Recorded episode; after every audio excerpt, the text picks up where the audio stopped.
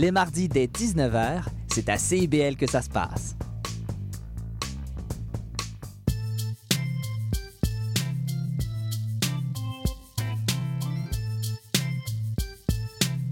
CIBL 101.5 Montréal. Vivre Montréal, Montréal. Alors, ici c'est IBL. CIBL. On entre en onde bientôt, bientôt, dans 5 minutes. CIBL 101.5 au cœur de Montréal. C'est intermittent jusqu'à Wellington. Vers la rive sud, congestion depuis Turcot, euh, parce qu'on a eu un accident tout à l'heure sur la 132. Bon, ben c'est clair, tu vas être en retard. Ça semble bien, Ouais, cool. euh, J'ai de la gym. Parce que la 132 demeure encore occupée. Il est 9 h. CIBL. 101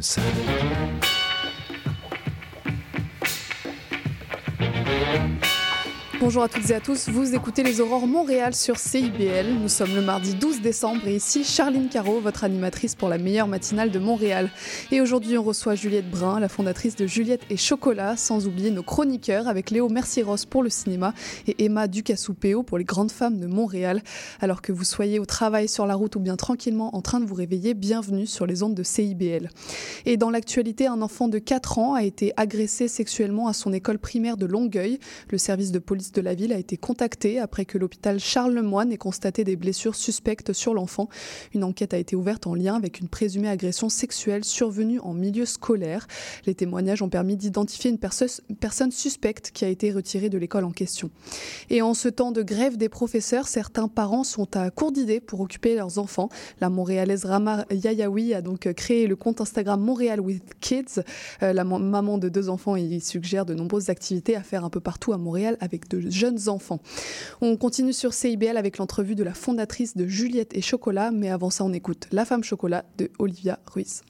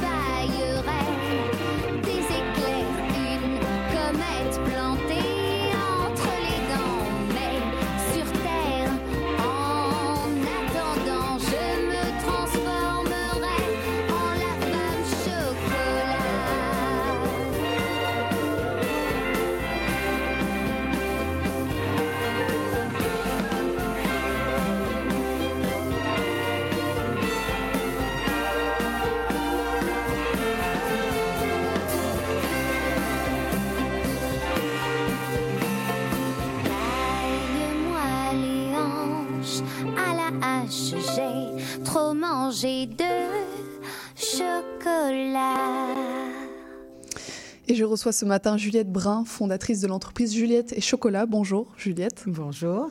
Juliette et Chocolat, ce sont des restaurants, des bars et des boutiques à chocolat et ça fait 20 ans que ça dure. Mais pourquoi le chocolat, Juliette? Ben, euh, En tant que Français, je pense que le chocolat, ça coule pas mal dans nos veines. Et puis dans ma famille, euh, on en mange matin, mhm. midi et soir. Mhm. Donc euh, ça fait partie de la base de la pyramide alimentaire chez moi. vous dites que chaque repas devrait commencer par le dessert. Exactement. Et c'est le cas? Bah, En tout cas, quand je vais au restaurant, je choisis mon dessert avant de choisir mon plat principal. Donc. et vous avez cinq enfants, j'imagine, qui sont ravis d'entendre ça? Oui, oui, oui. ils n'ont pas de, de, limitation dans ce qu'ils peuvent manger en termes de chocolat. et Juliette et chocolat, c'est justement une affaire de famille, vous m'avez dit. Euh, votre mari travaille avec vous, vos enfants vous aident aussi euh, parfois. C'est important cette, cet esprit de famille dans votre entreprise? Je pense que quand on est en affaires, inévitablement, notre vie familiale est intriquée dans notre vie professionnelle. Et puis, comme c'est du chocolat, je pense que ça parle à mes enfants mhm. et ça parle pas mal à tout le monde. Donc, euh, ils se sont un peu euh, imbriqués là-dedans. Euh, comme on a toujours beaucoup de choses à faire, bah, on les amène avec nous. Puis, quand ils sont avec nous, bah, on les fait travailler un peu. Donc, c'est un peu tout mélangé, mais c'est une joyeuse famille chocolatée. Au moins, vous avez des activités pour les occuper pendant la grève. Oui, ils s'ennuient pas, ils s'ennuient pas. vous avez étudié en finance et en économie ici à Montréal, mais vous avez aussi suivi une formation de chocolatière et de pâtissière en Europe. Donc vous n'êtes pas seulement entrepreneuse, vous êtes, vous êtes aussi chocolatière. Oui, bah en fait, euh, le choix d'aller étudier en chocolaterie, c'est une fois que j'avais décidé d'ouvrir Juliette Chocolat. Mhm. Donc euh, je me disais, j'avais l'aspect finance qui était, qui était bon, mais l'aspect pratico, connaître mon produit, je trouvais ça important. Donc euh, ouais, j'ai fait les deux. Donc ça a été une belle découverte Parce du monde culinaire. Il y a des entrepreneurs qui n'investissent pas forcément le côté pratique, mais pour vous, c'était important de maîtriser vraiment les deux parties. Oui, vraiment. Bah, je trouvais que euh, pour devenir experte, il faut quand même s'éduquer. Puis il y a beaucoup de choses qu'on peut apprendre sans faire d'études, mais en faisant des études, bah, on, va avoir des, des experts, des mhm. professionnels qui nous apprennent tout ce qu'ils connaissent. Et enfin, moi, j'aime bien apprendre, donc j'ai trouvé que c'était une, belle manière d'intégrer ça dans mon parcours. Mhm. Vous proposez donc des brownies, des pâtisseries, des crêpes, des gaufres, des fondus au chocolat, des glaces et j'en passe, du salé aussi. Euh, mais si vous deviez choisir une seule, un seul de vos produits, ce serait lequel? Ah, C'est drôle, hier, j'ai fait un TikTok, je m'y mets, mais je suis pas très bonne. mais j'ai marqué quel est votre item préféré dans le menu. Moi, c'est la fondue. Je peux en manger à n'importe quelle heure, de la journée. Je trouve que les fruits avec le chocolat, je peux en manger le matin, pour le goûter, pour le dessert, à la fin de la soirée. Il n'y a pas de règle. Voilà. Donc la fondue au chocolat. pour moi, c'est la fondue. Et s'il y avait une sorte de fondue, parce que j'imagine que vous en proposez plusieurs, ce serait laquelle? Bah, Moi, c'est avec les fruits. Honnêtement, euh, je trouve que fruits et chocolat, c'est comme une, balance parfaite. On se sent pas trop mal parce qu'il y a quand même un aspect santé. et on a le chocolat pour venir rajouter l'aspect gourmand. Très bien. Vous êtes donc entrepreneuse, chocolatière, restauratrice. Euh, pareil, quelle est la partie préférée de votre travail? Euh, bah, J'aime tout ce que je fais. J'adore le contact humain, c'est pour mhm. ça que je le fais. Parce que sinon, euh, si j'étais derrière mon fourneau toute la journée, que je voyais personne, je pense que je ferais ça difficile. J'adore l'aspect créatif parce que ça me permet de, de, de, de sortir des, des, des, chemins battus, puis de trouver des nouvelles idées, mhm. d'apprêter le chocolat. Euh, mais vraiment, le contact avec les gens, mes équipes, mes invités, les personnes sur les réseaux sociaux maintenant, etc., je trouve que c'est vraiment une, une manière de connecter. Puis je pense que le chocolat, c'est réconfortant. Mhm. Donc, on vient apporter une touche de bonheur dans la vie des gens. Donc, ça, ça, ça, joue beaucoup dans, mhm. dans, dans, le travail que je fais. C'est ça, donc la relation avec les clients, la vie restaurative, c'est important pour vous. J'ai lu que vous étiez présente dans vos restaurants euh, tous les jours. Oui, oui. Bah, euh, disons que les dernières années, j'avais quand même une équipe en place, donc j'avais pas besoin d'y être tout le temps, mais j'ai consciemment pas pris de bureau mhm. pour pouvoir travailler dans mes succursales parce que je trouvais ça important d'être encore présente, de connaître mes opérations. Quand je prends une décision, d'être capable de prendre une décision réfléchie et qui fait du sens dans le cadre du travail que je fais et pas juste derrière un ordinateur en disant ah bah ça ça pourrait être une bonne idée, mais en mhm. fait je l'ai jamais vécu moi-même. Toujours le contact avec le chocolat, c'est important. Exactement. Vous avez donc eu huit restaurants à Montréal, mais vous êtes né au Brésil et vous avez vécu dans plusieurs pays avec votre famille.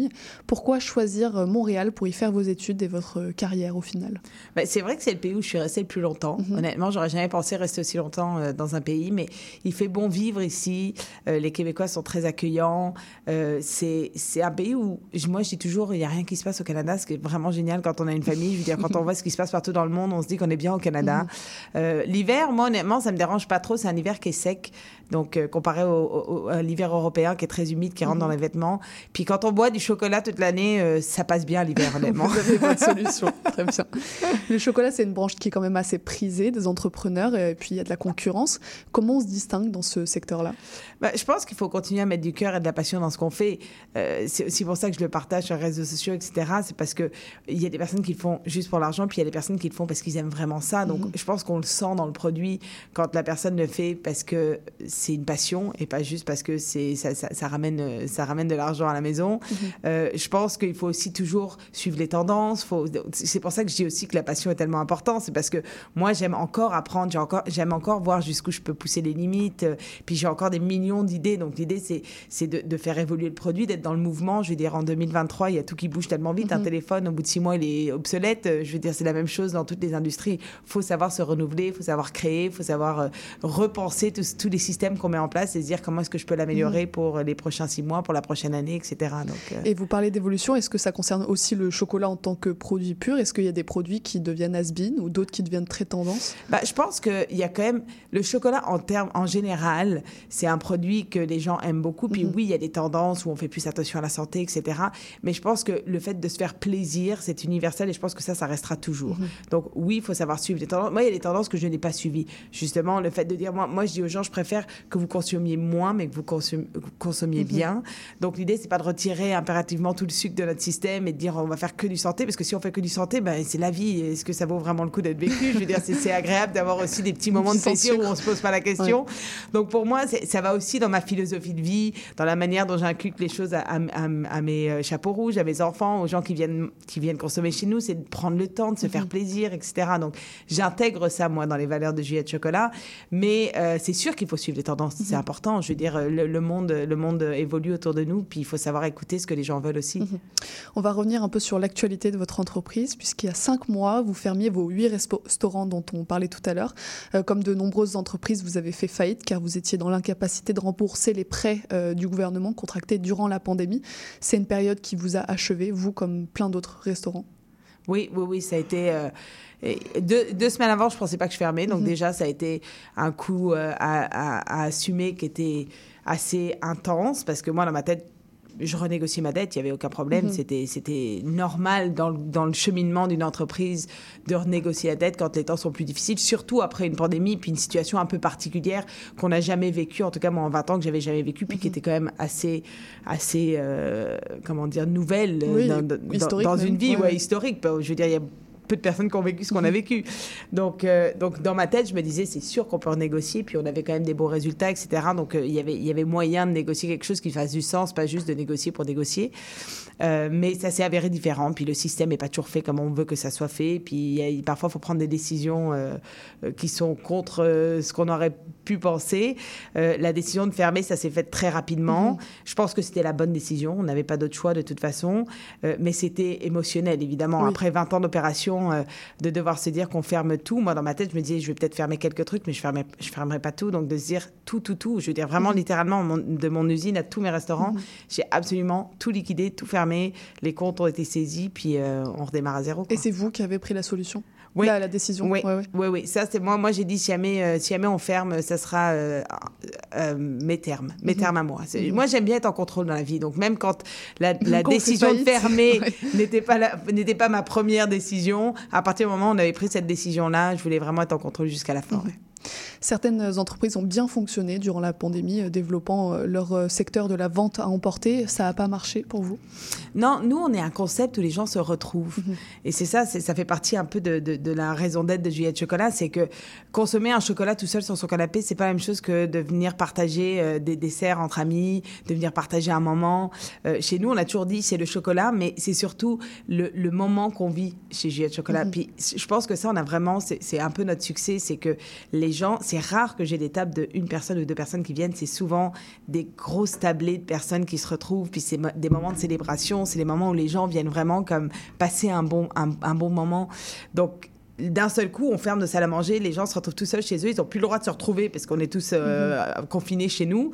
Bon, oui, je vais peut-être consommer du chocolat un petit peu chez moi, mais bon, je déprime un petit peu, puis euh, je, je, regarde mes, mes, séries Netflix. Euh, mm -hmm. Je pense pas forcément à commander ma pizza et mon brownies à la fin. Donc, oui, vous dites qu'un brownie seul, c'est pas forcément intéressant. Non, ce qui est agréable, c'est de partager. C'est ces moments-là mm -hmm. que c'est important. Donc pour nous, ça a été, oui, ça a été dévastateur, mais ça nous a permis quand même de développer ce marché-là qu'on qu avait moins avant la pandémie. Donc aujourd'hui, maintenant, notre partie take-out est plus importante, ce qui était peut-être l'aspect positif de la pandémie, mais pas suffisamment pour couvrir nos frais fixes. Mm -hmm.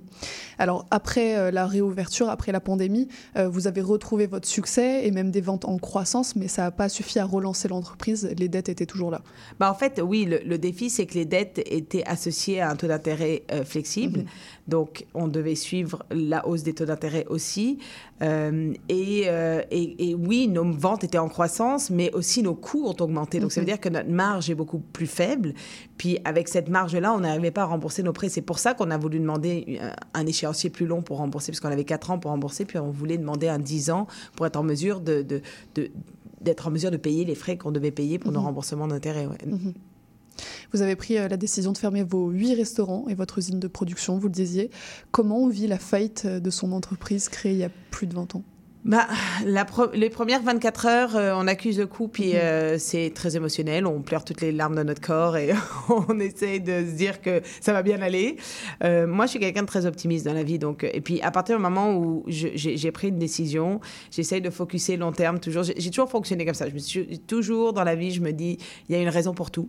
Même si on est dans, dans la tempête au moment présent, puis qu'on comprend pas pourquoi les choses arrivent, c'est sûr qu'il y a une raison. Donc, moi, dans ma tête, je me raisonnais en me disant, il y a quelque chose de plus, il y a quelque chose d'autre que je comprends pas aujourd'hui, c'est sûr que ça se finit un peu de manière, enfin, euh, pas, pas, tout à fait comme j'aurais conçu, mais je suis sûre qu'il y, y, y, a un après. Mm -hmm. Puis il faut savoir que, je vous l'avais dit, mais j'ai cinq enfants, donc euh, moi, dans ma tête, c'était aussi, c'est quoi le message que j'envoie à mes enfants? C'est que, c'est que quand on réussit pas exactement comme on aurait voulu que ça réussisse, on se roule en boule et puis on arrête de vivre. Non, on mm -hmm. continue, puis on se, re, on se remonte les manches et on, on, on est capable de, de faire mmh. autre chose de ce qu'on a construit. Puis surtout, on ne se définit pas juste par ce qu'on a construit. Ce qu'on a construit, c'est aussi ce qu'on a accumulé comme expérience, c'est les relations qu'on a créées. Donc pour moi, c'était de focuser sur le positif de cette situation plutôt que de focuser sur mmh. le mauvais qui était qu'on on avait fermé toutes nos succursales. Mmh.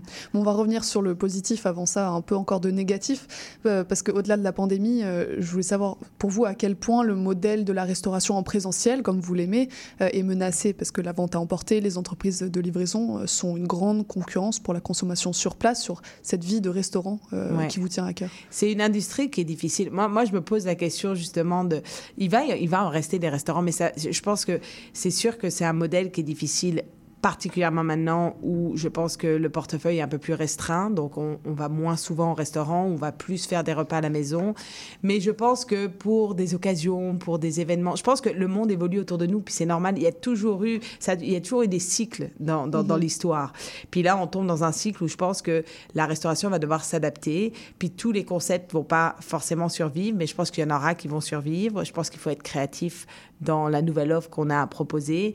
Euh, mais c'est sûr qu'on est bien conscient que pour certains restaurants qui sont là depuis très très longtemps, qui ont des coûts fixes qu'ils ne peuvent pas négocier, euh, parfois c'est juste la situation qui fait que l'économie derrière euh, le, le restaurant mm -hmm. ne, ne, fonctionne plus aujourd'hui. Mm -hmm. On suivra l'évolution de la situation, euh, mais en tout cas c'est pas la fin de l'histoire pour vous, puisque euh, suite de l'épisode vous n'avez pas abandonné, euh, vous avez repris un bail pour rouvrir une usine et puis avec trois autres employés vous avez relancé votre entreprise. c'est comment de repartir de zéro presque? Bah, c'est très, euh, je sais pas comment on le dit en français, mais humbling, ça, ça, euh, ça remet un peu les choses en perspective. Je pense que ça nous réapprend à connaître l'offre qu'on, qu enfin le produit qu'on offre, le, le, business model comme on dit, euh, de remettre en question beaucoup parce que évidemment l'idée c'est de pas de redémarrer puis de dire on fait exactement pareil. Là on a réouvert et puis on a gardé le menu tel quel parce que on, veut simplifier la tâche en redémarrant parce qu'il y a beaucoup beaucoup de choses encore à faire. Même si euh, quand on voit ce qui se passe en arrière-plan, on se dit ah c'est bon tu redémarres c'est facile. Il y a encore quelques montagnes à à, à- à gravir et c'est pas c'est pas encore un long fleuve tranquille. Donc euh, donc l'idée c'est quand même de recommencer en se laissant une chance de recommencer euh, correctement, puis ensuite de repenser justement à tous les systèmes parce que on n'est plus la même équipe qu'on était, on est microscopique, euh, on, on- bah, trois personnes pour faire de la production, puis faire tous les emballages, puis répondre aux demandes sur les réseaux sociaux, sur les, les demandes sur- en ligne. euh, Enfin, il y a énormément de choses à faire. Donc parfois, Plus on- vos cinq enfants, c'est important. plus les cinq enfants, ouais, qui sont en grève actuellement. ça demande une, une logistique. euh, disons que les nuits sont pas très très longues ces Ouais. temps-ci, mais, mais c'est le coup à donner. quoi. C'est le Mhm. coup à donner maintenant.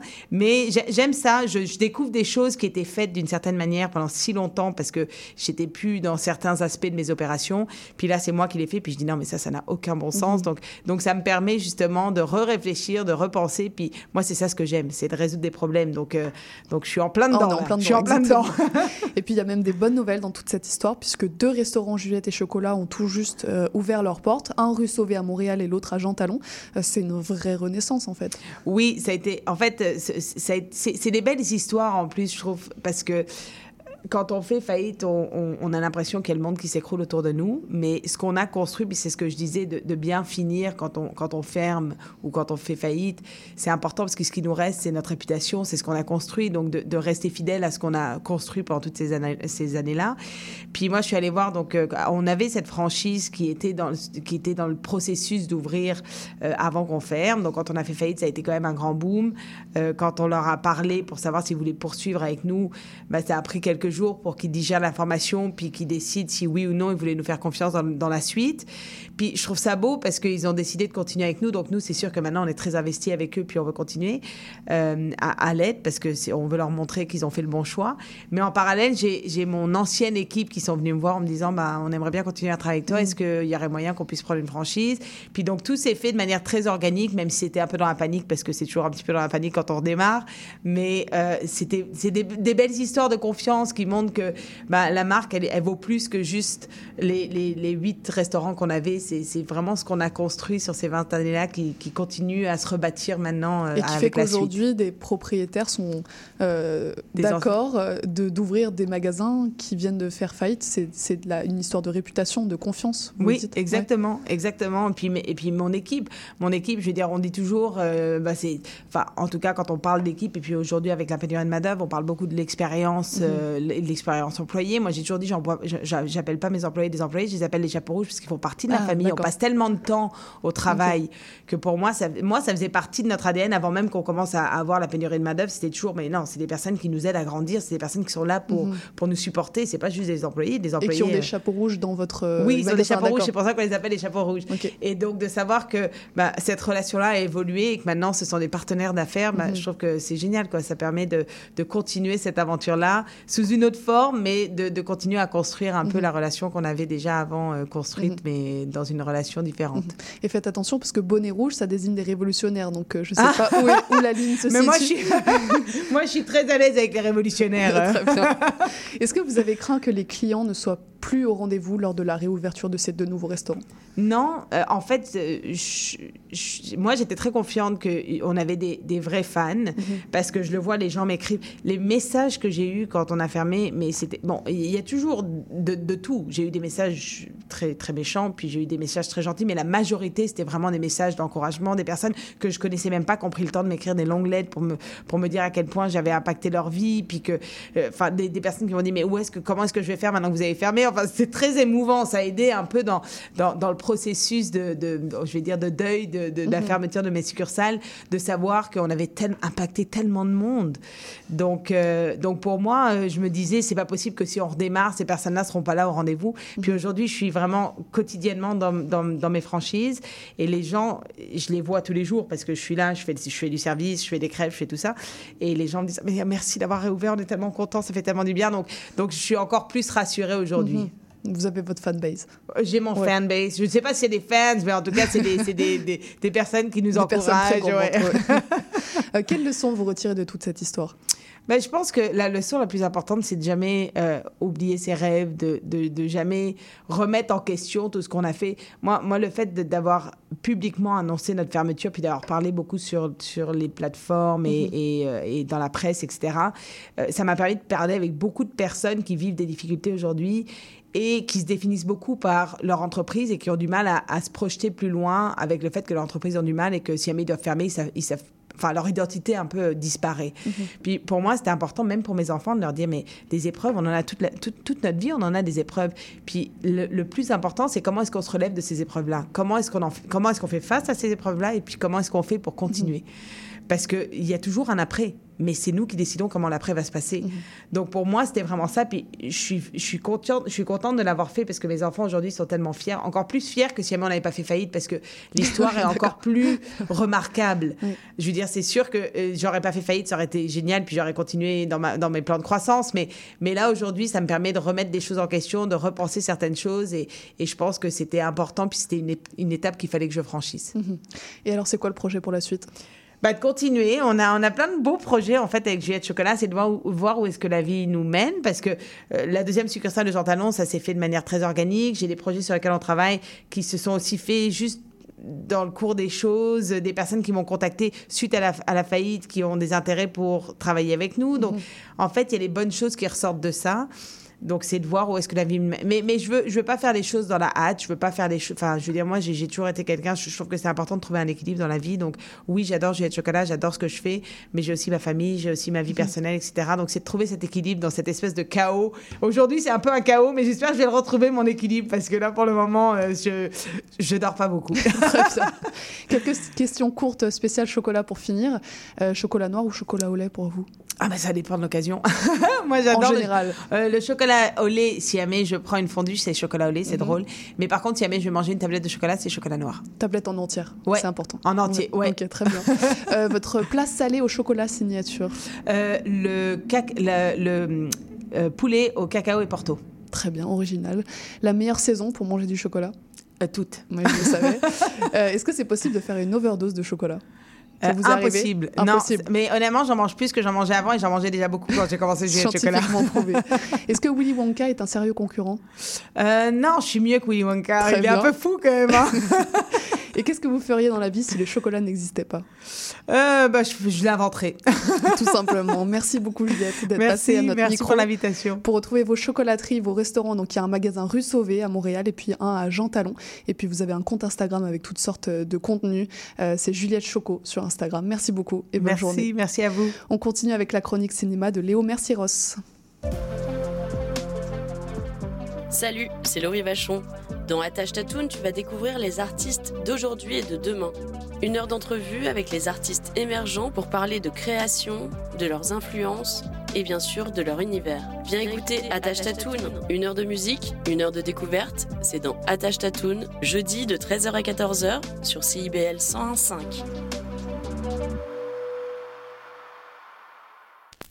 La girafe en bleuse.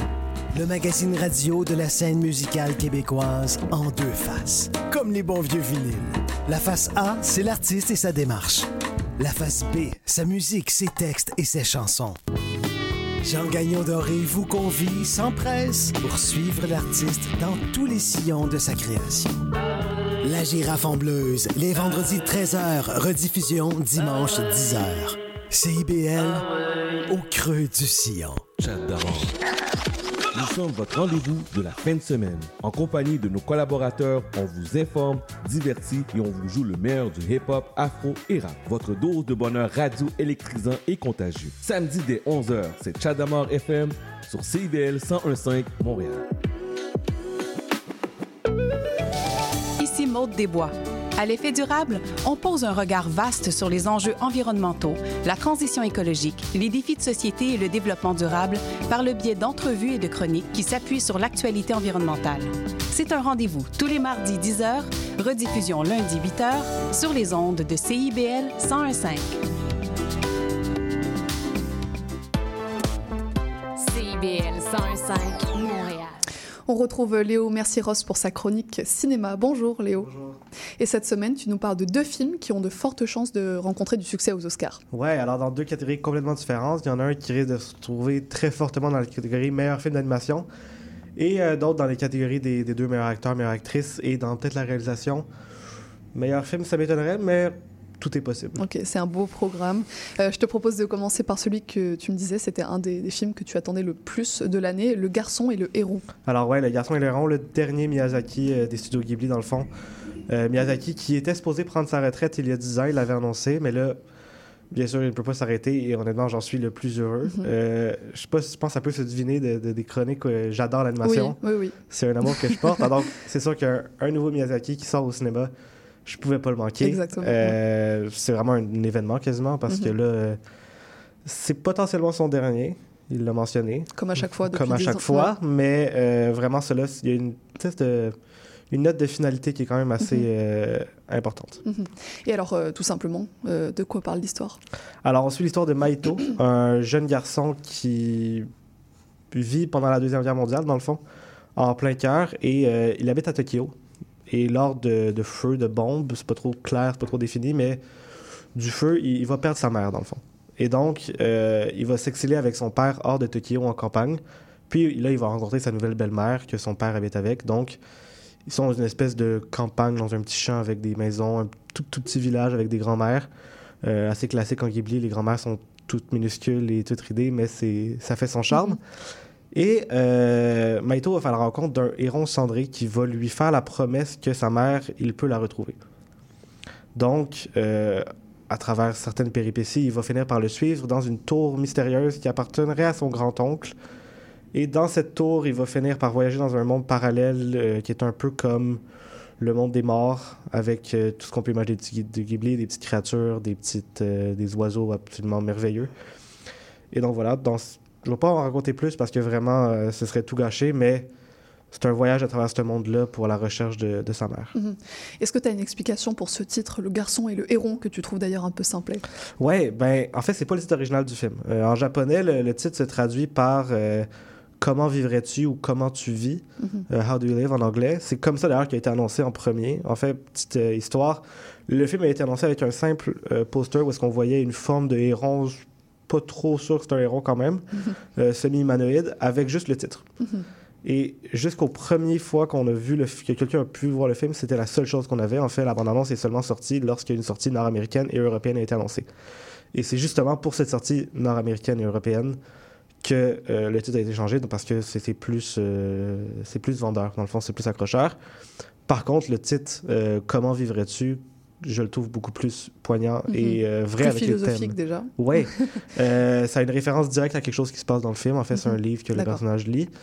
Euh, c'est aussi le titre d'un vrai livre qui existe, qui a inspiré, c'est pas une adaptation, là, mais c'est les, les thèmes de ce livre-là ont inspiré Miyazaki dans ce film-là. Puis, en fait, c'est un, film qui parle de deuil, d'acceptance. euh, donc, je trouve que ça marche euh, Mhm. parfaitement. Et donc c'est un film d'animation, euh, sans surprise, avec euh, Hayao, Hayao Miyazaki.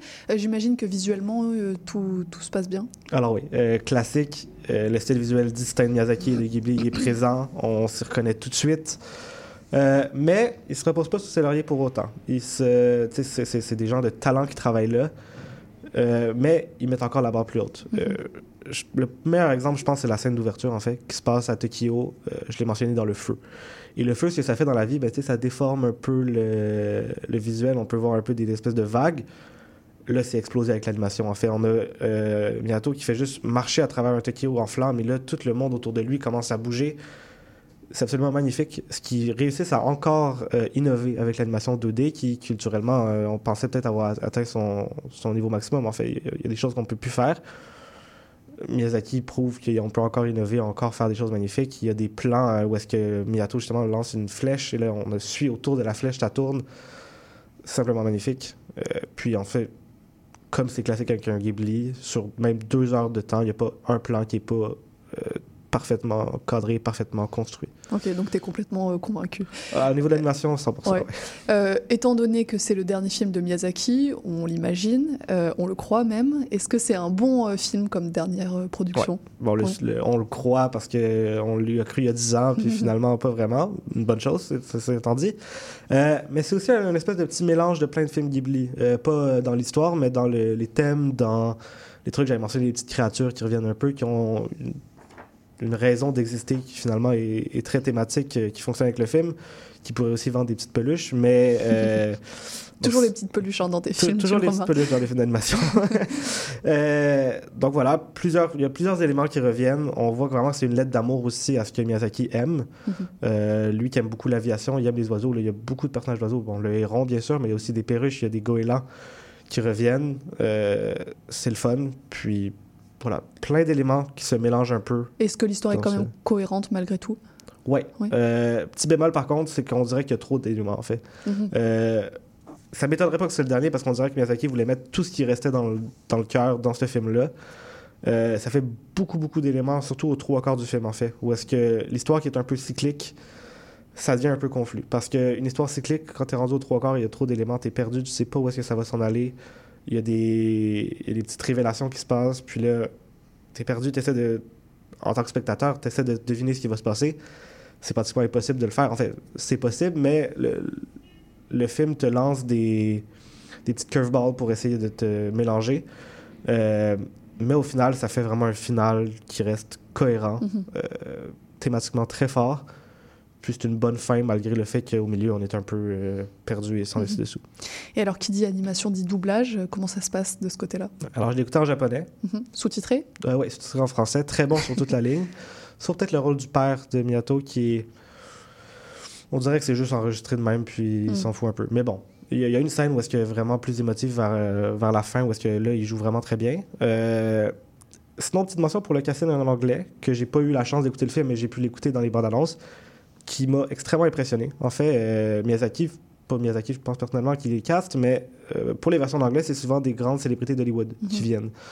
Et la critique, beaucoup dans beaucoup de films d'animation, on peut penser à Chris Pratt qui joue Mario et Garfield dans pas long, c'est Mhm. que beaucoup, beaucoup d'acteurs d'Hollywood s'inventent euh, acteurs de doublage. Des carrières de doublage, oui. C'est pas le cas ici. En fait, ils sont extrêmement bien choisis. Le meilleur, je pense, je pense c'est le héron, en fait. Le héron qui est joué par Robert Pattinson, qui lui a joué Edward dans Twilight et le Mhm. Batman. Euh, c'est son premier rôle de doublage.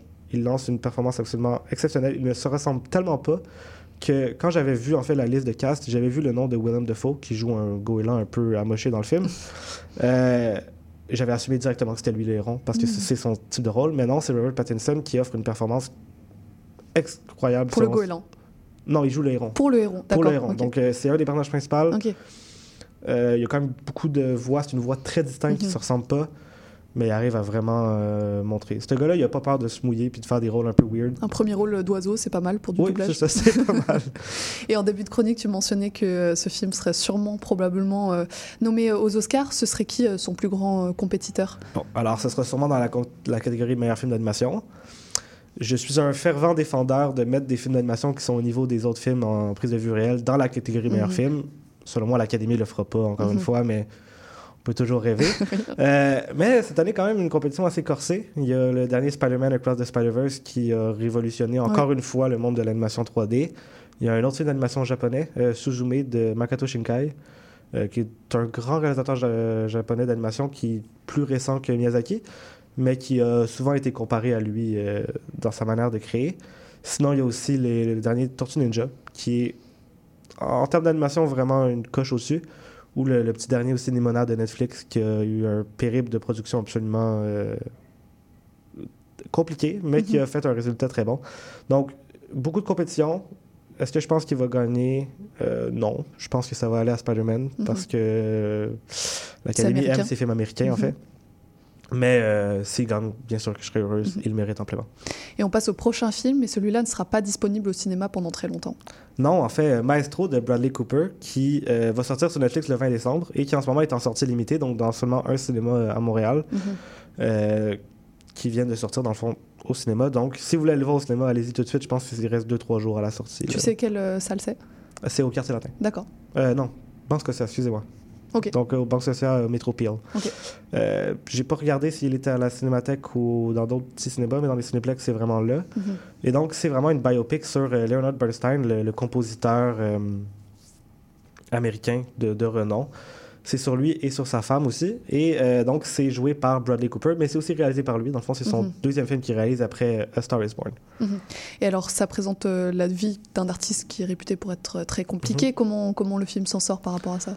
Alors, très compliqué, c'est pas peu le dire. Mhm. Euh, c'est une vie avec plusieurs retournements, euh, surtout dans sa relation euh, avec sa femme. Lui qui avait aussi des pulsions, mais pas des pulsions, mais c'est un homme bisexuel, donc il avait aussi des envies de- d'explorer cet, cet aspect de sexualité-là, donc c'est exploré aussi. Mais malheureusement, ça tombe dans le piège de plusieurs biopics qui est de présenter beaucoup trop en peu de temps. En fait, en deux heures, on a 40 ans d'histoire de Leonard Bernstein. C'est énormément beaucoup. Ça crée plus une section d'événements. Il y a ça qui arrive, puis il y a ça qui arrive, puis il y a ça qui arrive. Ça reste en surface un peu, c'est dommage. Euh, L'histoire en est heurtée, je pense vraiment. Euh, je suis d'avis qu'une bonne biopic, en fait, c'est quelque chose qui prend un, un angle très précis et le, le développe. Là encore, on n'a pas ça. Et donc on s'y perd un peu. Ouais. Euh, on peut s'y perdre un peu dans le fait que ça reste en surface, mais grâce à la réalisation de Bradley Cooper et la direction photo de Matthew Libatic, en fait, ça marche parce que visuellement, le film copie le style de l'époque Mhm. qui l'adapte. Donc, on commence dans les années 40 avec euh, un cadrage en trois quarts avec du noir et blanc, avec des noirs et des blancs très, très, très forts, très chromatiques. Et puis ensuite, on arrive dans les années 70 avec complètement éclaté, avec des images euh, beaucoup trop euh, surexposées. Pas surexposées, mais en tout cas, des, des couleurs beaucoup trop Mhm. exposées. Puis un cadrage en 16-9. Donc, non seulement là-dedans, mais aussi dans les prosthétiques, on voit que, comment le personnage évolue euh, à travers les années. Ok, donc le visuel est bon. Mhm. Et côté musique, comment ça se passe? Parce que c'est quand même un film euh, axé euh, sur, sur un artiste. Oui, alors on a de la musique, je vous rassure. Euh, c'est aussi ça, très bon escient de manière pas seulement euh, où est-ce qu'on le voit jouer. En fait, Leonard Bernstein est à la fois un compositeur et euh, un compositeur, excusez-moi, et quelqu'un qui est maître d'orchestre. Mhm. Donc on a ces deux éléments de la vie qui clashent un peu. Il y en a un qui est beaucoup plus réservé, un qui est beaucoup plus bête de scène. Et dans la relation avec euh, Félicia, sa femme, la musique est utilisée dans une scène en particulier où est-ce que la musique arrête et repart. Il est en composition. C'est le fun. C'est utilisé de manière thématique et pas seulement pour juste mettre ses musiques comme d'autres biopics de musiciens Donc la musique porte aussi l'histoire. Elle fait partie Oui, intégrante. absolument. Ok. Euh, partie intrinsèque. là. Il y a aussi la relation entre les deux, entre Bernstein et sa femme Felicia, qui est Mhm. mise en avant dans l'histoire. Ouais, alors c'est autant un film sur Felicia que euh, Bernstein.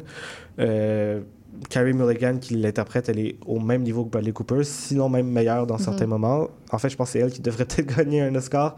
Peut-être pas, on va peut-être y revenir tantôt, mais euh, quand on regarde l'ensemble de l'œuvre, vraiment, les deux sont au même niveau et offrent euh, des belles performances. C'est autant un film de performance que de niveau technique. Et aux Oscars, tu, tu mets euh, une petite pièce sur un des deux acteurs? Euh, en fait, non. Je pense que les deux vont l'être nominés.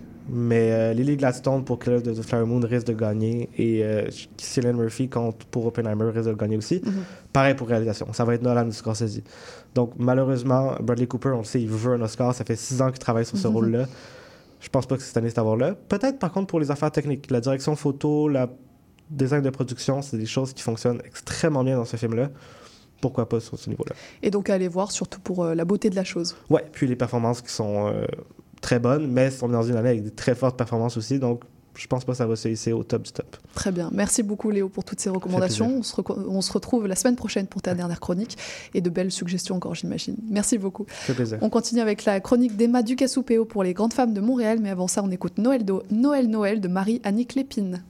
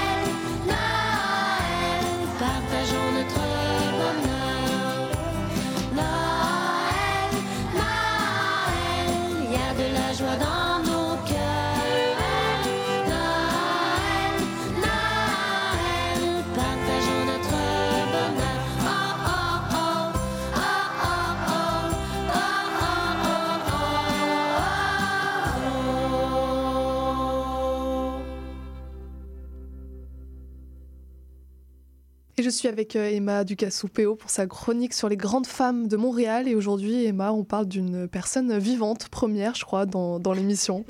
C'est ça, c'est ça. Aujourd'hui, pour cette euh, nouvelle chronique sur les personnes militantes et militantes féministes qui ont marqué l'histoire de Montréal, euh, je change un peu les choses et je vous parle de quelqu'un qui est encore vivant. Parce que je ne sais pas si vous avez remarqué, mais c'est vrai que j'ai tendance à essayer de remonter le plus loin possible dans l'histoire, mais du coup, de vous parler que de personnes qui datent du siècle dernier. Euh, donc pour changer un peu cette tendance aujourd'hui, euh, je vous parle d'une militante montréalaise contemporaine. Mais ce choix-là, il n'est pas anodin. Euh, parce que pour cette chronique, je voulais vous parler de, militi de mili je vais y arriver, de militantisme transféministe. Et ça, c'est quand même assez compliqué de trouver des infos euh, datant du siècle dernier et qui rentrent dans le cadre du sujet de cette chronique.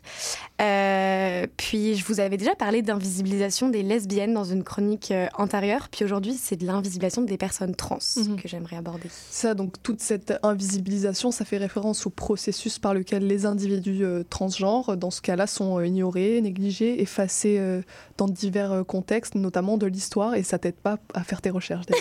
c'est exactement ça.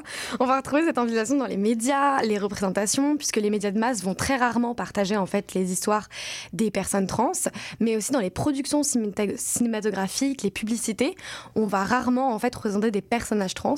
Et quand c'est fait, en fait, ça va souvent être stéréotypé, euh, sensationnalisé. euh, ça va pas du tout refléter la diversité en fait des expériences euh, trans. Euh, puis on peut aussi l'observer dans les documents officiels, et ça, ça va énormément entacher euh, le processus de recherche, euh, tels que les formulaires administratifs, qui vont souvent pas inclure en fait des options pour les personnes trans. Donc par exemple, on va avoir coché la case comme sur les passeports, les, documents, enfin femme, homme, il va rarement avoir autre. C'est quand même très récent qu'il y a cet ajout-là. Et en fait, on va pas reconnaître correctement leur identité de genre, puis pour les retracer après dans l'histoire, parfois ça va être un peu plus compliqué. Puis on retrouve aussi des discriminations dans le milieu du travail, de la santé, de l'éducation et même au sein des mouvements euh, LGBT de QIA2S+. Mhm. Et alors, les conséquences de cette invisibilisation, euh, c'est quoi? Bah, c'est hyper important de les nommer, mais ça peut entraîner des conséquences graves sur la santé mentale et émotionnelle des personnes trans déjà, parce que ça c'est hyper important. Ça va renforcer des stigmates aussi et préjugés auxquels euh, elles font déjà face. Puis dans leur lutte, leur mobilisation, euh, bah, en fait, elles peuvent souvent, tomber dans l'oubli. Et c'est pour ça qu'il existe déjà des archives plus euh, spécialisées qui répertorient l'histoire des mouvements euh, euh, LGBTQIA2S+, euh, et qui permet en fait de garder un petit peu une trace. Et on en vient au sujet du jour, puisque tu fais euh, durer euh, le suspense. Mais alors, c'est qui la personne dont tu vas nous parler aujourd'hui? Cette personne, c'est Gabrielle Bouchard. Euh, donc, c'est une militante emblématique du mouvement féministe québécois, puisque c'est la première femme trans à présider euh, la Fédération des femmes du Québec. Est-ce qu'elle est en activité? Non, elle a démissionné ça, euh, en ouais. 2020. Ok, très bien.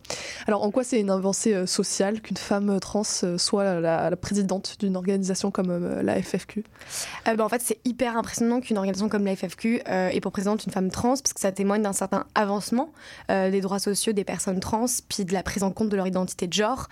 Je pense que tu es au courant qu'il existe de nombreux mouvements féministes qui ont exclu et qui continuent d'exclure les, les personnes trans de leur mobilisation et de leur lutte. On pense notamment au TERF. Pour le, la- l'acronyme, c'est Trans Ex- Exclusionary Radical Feminists. Euh, donc en fait, le fait qu'une organisation de l'ampleur, euh, enfin d'une telle ampleur que la FFQ, qui on rappelle est quand même l'organisation féministe euh, initiatrice de la Marche mondiale des femmes en 95, et à sa tête une femme trans, bah, ça montre bien euh, que euh, l'organisation, elle lutte contre les toutes les oppressions et marginalisations faites à l'encontre des femmes, mais surtout de toutes les femmes. Et euh, la lutte pour le droit des personnes trans, c'est plus quelque chose qui est comme mis sur le côté ou moins considéré ou encore mis en opposition. Euh, au contraire, c'est aussi important et lié aux, aux droits des femmes, même cis. Quoi. Donc, Mhm. Alors, Gabrielle Bouchard, quand- comment elle en est arrivée là? C'est quoi son parcours un peu? Alors, Gabrielle Bouchard, elle est née en 1968 à Québec. Elle a grandi dans un petit village euh, de l'Abitibi, dans le nord de la province, euh, à une époque où en fait les, les enjeux auxquels font face les personnes euh, allosexuelles étaient souvent mal compris.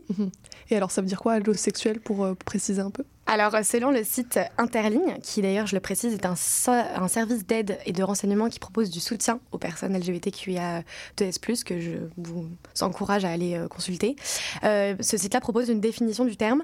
Euh, alors, c'est un, ils expliquent que c'est un terme parapluie au sens fluide qui englobe toutes les orientations sexuelles et les identités de genre.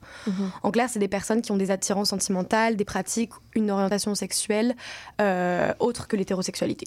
Est-ce que c'est un peu l'équivalent du mot queer qu'on utilise pour toutes les personnes euh, qui ne sont pas hétérosexuelles C'est exactement ça. Puis qui sont pas hétérosexuels, mais aussi qui se représentent pas ou s'identifient pas à des normes binaires de genre. Ok, très bien. Donc ce terme d'allosexuel, ça regroupe toutes ces personnes qui se reconnaissent pas, comme tu as dit, dans la binarité des genres et ou dans l'hétérosexualité. C'est exactement ça. Très bien. Euh, puis en- pour en revenir à Gabriel Bouchard, euh, en fait son parcours il est vraiment euh, hétéroclite. Enfin bref, euh, plus clite que hétéro, mais euh, voilà, il est vraiment très très varié puisqu'après le secondaire, elle fait partie de la marine canadienne pendant trois années euh, en Colombie-Britannique. Elle déménage ensuite à Montréal, puis c'est à ce moment-là qu'elle va commencer à faire un petit changement de carrière parce qu'elle va œuvrer comme gestionnaire de projet pendant 15 ans. Puis elle étudie aussi à l'Université de Concordia. Puis après ça, elle devient coordinatrice pardon, de soutien aux pères et de la défense des droits des personnes trans au Centre de lutte contre l'oppression des genres, donc le Center for Gender Advocacy. Puis après, elle devient titulaire d'un certificat de justice réparatrice à l'Université de Simon Fraser. Puis euh, elle reçoit, euh, en fait, elle devient euh, co-réci- co-récipiendaire, que j'arrive jamais avec ce mot, Je le connaissais même pas alors. En 2015 du prestigieux prix euh, honoris du Conseil québécois LGBT. Donc c'est à ce titre-là qu'elle en devient à être euh, élue en novembre 2017 à la présidence de la FFQ. D'accord, donc un gros CV déjà avant d'arriver à la Ouais. FFQ. Puis vraiment hyper varié quoi. Donc, Ouais, ouais. euh, Et alors comment s'est passé son mandat? Alors, ça a été un mandat un petit peu tumultueux. Puis aujourd'hui, on se souvient notamment d'elle euh, par les controverses qu'elle a créées pendant sa présidence avec un ensemble de tweets. Euh, donc, elle avait posté sur le fait de faire une vasectomie obligatoire à 18 ans. Euh, puis, elle avait, enfin bref, elle avait aussi qualifié le voile islamique de genre badass. Bref, c'est des, des tweets qui ont été perçus comme assez provocateurs à l'époque, puis ont conduit à sa démission du poste euh, en juin 2020. Euh, mais en dehors de ces tweets très provocateurs, enfin, moi je trouve que c'est quand même un peu dommage qu'on se souvienne d'elle que principalement par rapport à ça, ou alors par le fait que ce soit une femme trans, alors qu'elle a vraiment euh, essayé d'orienter la politique de la FFQ vers une intersectionnalité des combats. Euh, donc notamment pendant son mandat en 2018, euh, la FFQ prend position en faveur de la législation du travail du sexe au nom de la gentilité des femmes travaillant dans l'industrie du sexe. Et par ses tweets, elle a vraiment, c'est quoi Elle cherchait à faire bouger les choses, à réveiller les consciences ou? Je pense que ces tweets s'inscrivent dans une politique et une dynamique où euh, les, les discours par rapport, par exemple, au voile étaient quand même, répondaient quand même un peu d'une forme de féminisme civilisationnel où c'était des femmes blanches qui prenaient position sur le port du voile, puis qu'elle il me semble qu'elle essayait un peu de genre comme prendre position. Après, il faudrait qu'on lui demande. Mais c'est clair que c'était très provocateur. Moi, j'ai l'impression que c'était dans une dynamique de vraiment comme bousculer la vieille racine féministe blanche, hétérosexuelle, cis, qui parfois est comme très accrochée à des enjeux, mais en même temps, la FFQ, c'est quand même une organisation qui prend de plus en plus de, de directions hyper intersectionnelles. Mais donc elle n'a pas fait profil bas dans cette institution historique euh, du Non. féminisme. Non, non, elle a, elle a bien, bien fait parler. Très bien. Et donc, euh, ce qu'il faut retenir, c'est bien que ses ambitions et la centralité dans cette direction, donc c'était l'intersectionnalité, comme tu as dit, Ouais. et puis la prise en compte de toutes les femmes et la spécificité de leur lutte. C'est vraiment ça. Et d'ailleurs, c'est ce qu'elle exprime dans un discours qu'elle a fait pour la FFQ. Euh, petite citation que je voulais euh, bien mettre parce que je la trouve vraiment euh, belle. Elle dit Nos batailles sont plus difficiles à mener quand on part des positions marginalisées. Je veux cependant éviter de reproduire nos erreurs du passé. Par exemple, les femmes blanches ont obtenu le droit de vote bien avant les femmes autochtones au Québec. Je ne veux pas laisser des gens derrière. J'ai un travail d'éducation à effectuer, mais c'est un travail important qui va faire avancer le mouvement féministe. Très bien, on retient. Est-ce que tu sais ce qu'elle fait euh, en ce moment maintenant, Gabrielle Bouchard? J'ai même pas regardé ce qu'elle fait en ce moment, j'avoue. Très bien. Bon, Mais on je sais retient. qu'elle a démissionné en 2020 suite au. D'accord. Ah, suite au tweet, quand Suite même. au tweet, on- D'accord. la FFQ s'est désolidarisée de ses propos et ça a poussé à sa, à sa démission. Très bien. Et ben on, retra- on reti- on retiendra son parcours en tout cas, et puis son, son passage euh, tumultueux, mais c'est ce qu'on aime euh, à la FFQ. Merci beaucoup, Emma, et puis à, à bientôt pour ta prochaine chronique.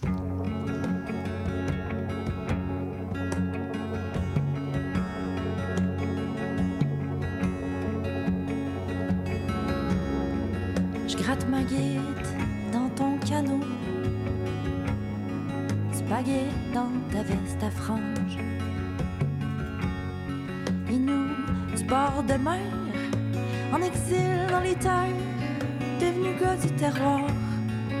Ça fait bientôt 30 ans.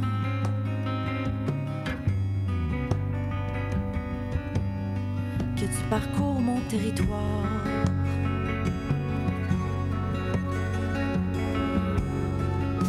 Qu'est-ce que tu cherches? Tu tournes en rond. Tu bourdonnes autour de l'île. Tu me regardes même plus. On accoste sans bruit sur l'île. Une danseuse, fancy châle, papillon. Tu prends ton temps pour la regarder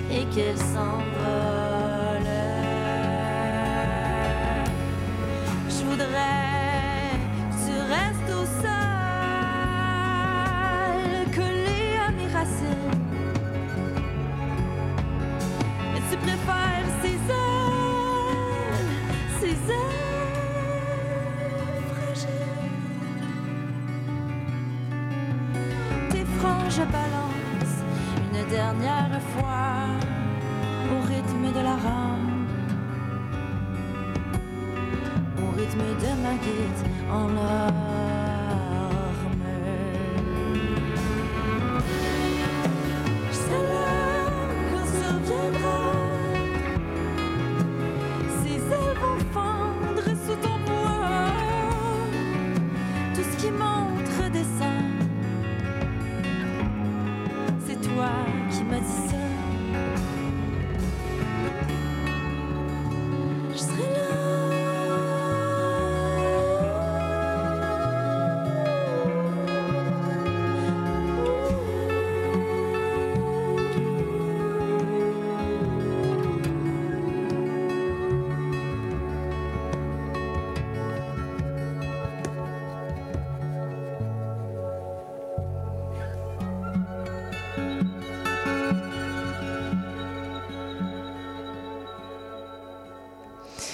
Vous écoutiez Sandrine Masse avec Ta veste à franges. Et pour nous, l'émission d'aujourd'hui touche déjà à sa fin. Je remercie Juliette Brun, Léo Mercier-Ross et puis euh, Emma Ducassoupéo d'être venus au micro des Aurores Montréal.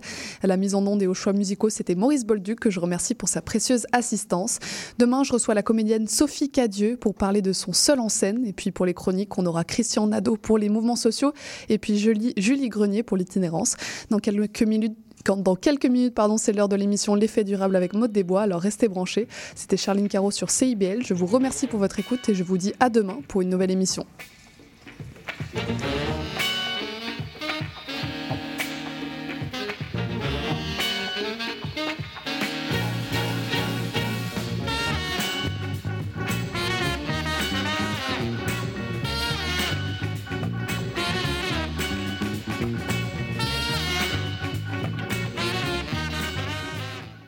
Voyage musical dans les années 80, je vous invite à écouter Spraynet et Spandex où je vous fais découvrir des chansons méconnues mais néanmoins excellentes. Spraynet et Spandex avec Isabelle les mardis après-midi de 4 à 6 en rappel les samedis soirs de 9 à 11 sur CIBL 1015.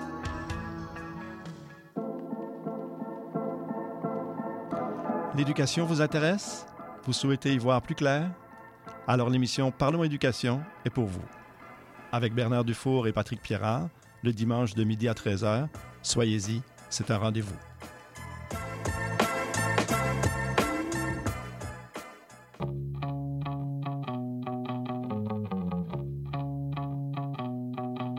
Les générations se parlent, s'obstinent, se surprennent à l'émission Trait d'Union. Des humoristes, des réguliers, des invités, des amis, encore des amis se joignent et sont annoncés à chaque mercredi sur nos réseaux. On parle de tout, tous les vendredis à l'émission Trait d'Union à 14h sur les ondes de CIBL 101,5.